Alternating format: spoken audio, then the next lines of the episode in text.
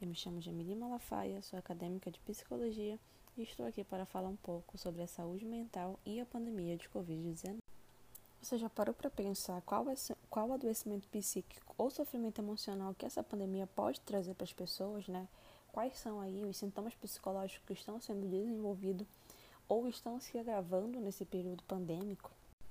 Muitos estudos comprovam que houve um agravamento muito grande dos transtornos mentais na população.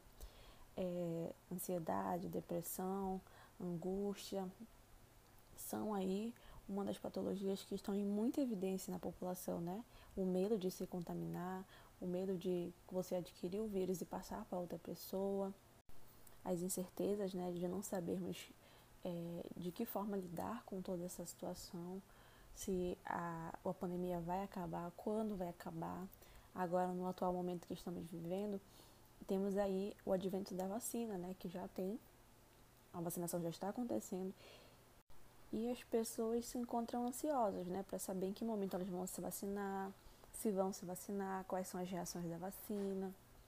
Então, tudo, tudo que envolve a pandemia tem sim causado alguns aspectos psicológicos nas pessoas, né? Tem desenvolvido aí uma série de sintomas que são normais, né? É esperado para o momento que nós estamos vivenciando, é um momento estressor.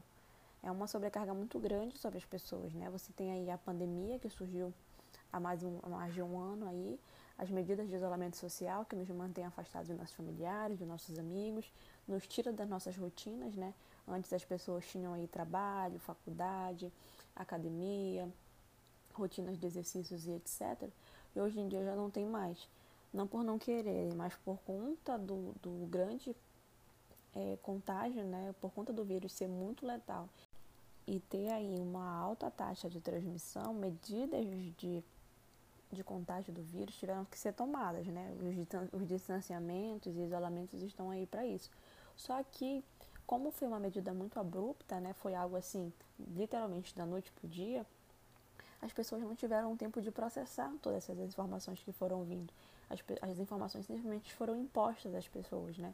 Você, um dia você estava indo trabalhar, estava tendo sua rotina normal, e no dia seguinte você já não podia mais fazer isso. E aí não sabia por quanto tempo ia continuar dessa forma. Então, o estresse que é gerado em torno dessa problemática causa sim é, sintomas psicológicos, causa aí um desequilíbrio emocional, causa aí uma sobrecarga emocional em cima da, das pessoas, né, das incertezas de saber em que ponto nós vamos voltar às nossas rotinas normais. Fora outras problemáticas que são ainda mais sérias, né, com questões financeiras, questões de emprego, questões de saber se a pessoa vai ou não se formar, né? As pessoas que são universitárias não têm certeza se vão conseguir concluir os seus cursos no tempo certo.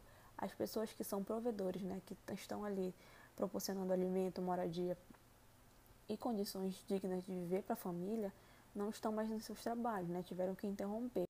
Existem ainda aquelas pessoas que vivem em condições miseráveis, né? condições de extrema pobreza, que não tem condição nenhuma, que a fonte de renda da família provinha de trabalhos feitos de forma autônoma, né? A pessoa saía na rua, vendia ali o seu produtinho e conseguia trazer ali algum alimento para prover para sua família. Com o advento do isolamento social, né, do, das quarentenas, as pessoas tiveram que se afastar das ruas. E aí, de que forma a pessoa ia se manter? Né? A pessoa começa a entrar ali num processo de estresse, num processo de é, medo, né? de angústia de saber, caramba, e agora? Como eu vou conseguir prover um alimento para minha família? De onde eu vou tirar para dar de comer para meu filho, para minha mulher? Né? E a mulher para o filho? Então, são inúmeras situações que perspassam as pessoas e que podem sim e vão causar aí um, um algum desequilíbrio de ordem psicológica, né? É evidente que as pessoas vão sim ter aí algumas, alguns problemas, a gente sabe que é, ansiedade, medo extremo, é, sensação de preocupação, de angústia, são sintomas comuns devido à situação que estamos vivenciando. Mas está sendo notado, né, estudos estão mostrando que sintomas como esses estão se agravando a ponto de se tornarem uma patologia real né, a ponto de se tornarem aí algo mais grave para a pessoa. É necessário sim tomar um cuidado maior, voltar a atenção né, para a sua saúde mental, olhar para dentro de si, tomar cuidado com os excessos, né? Evitar aí o máximo possível ficar vendo jornal todos os dias ou em todos os momentos, né? Nos três horários em que passa o jornal. É, evitar aí estar em contato direto. Já estamos há mais de um ano vivenciando a mesma situação. Estamos tendo aí há mais de um ano a mesma informação. É muita coisa falando sobre o coronavírus, são mortes, são perdas. E tudo isso são coisas que causam um certo um certo desconforto, né, para a pessoa. Traz aí uma carga emocional muito grande, traz aí algo que pode sim ser ruim, né, ser causador de estresse, ser motivo pelo qual a pessoa pode desencadear uma ansiedade, né, ter sintomas de depressão, não, não que ela vá ter a depressão, mas que ela pode estar ali num processo de estar deprimida, né? Porque tem uma diferença entre você estar em depressão e você estar deprimido. Existem situações que nos deixam deprimidos, que nos deixam muito tristes, né? Por dias aí, às vezes até semana. Mas quando essa situação se percorre por mais de meses, aí nós já temos os sintomas é, claros de uma depressão.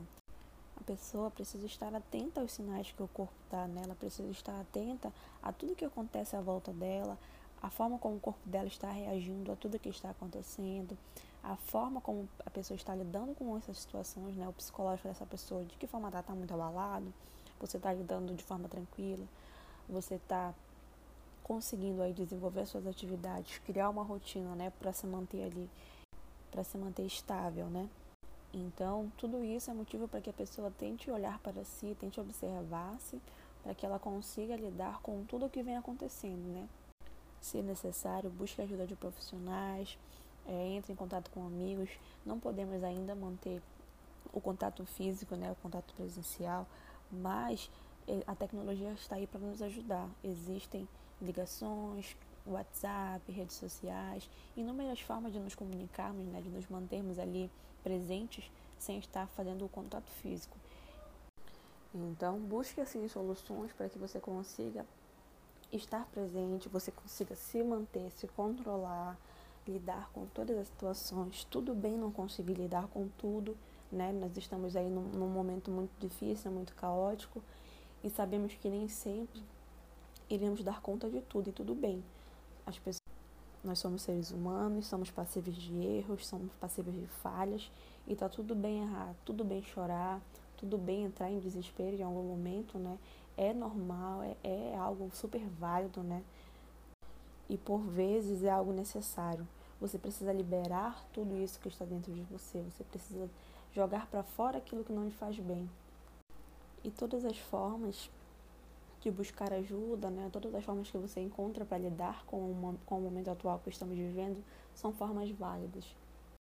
Permita-se viver, permita-se chorar, permita-se sentir. Não negligencie os sintomas que você sente, não, não negligencie as questões psicológicas em torno da sua vida. Se respeite, se priorize. Faça por você e seja por você. Obrigada por ouvir até aqui e até o próximo episódio.